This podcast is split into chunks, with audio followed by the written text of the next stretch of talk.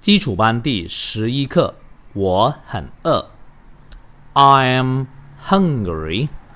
I want to eat some potatoes. I can eat a horse.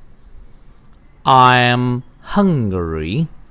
I want to have breakfast.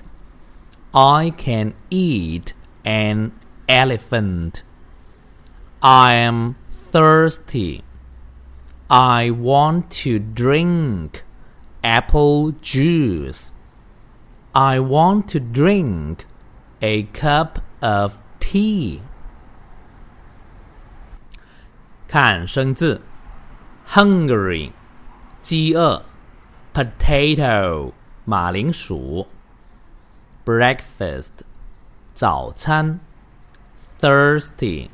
口渴，drink，喝饮；apple juice，苹果汁；a cup of，一杯。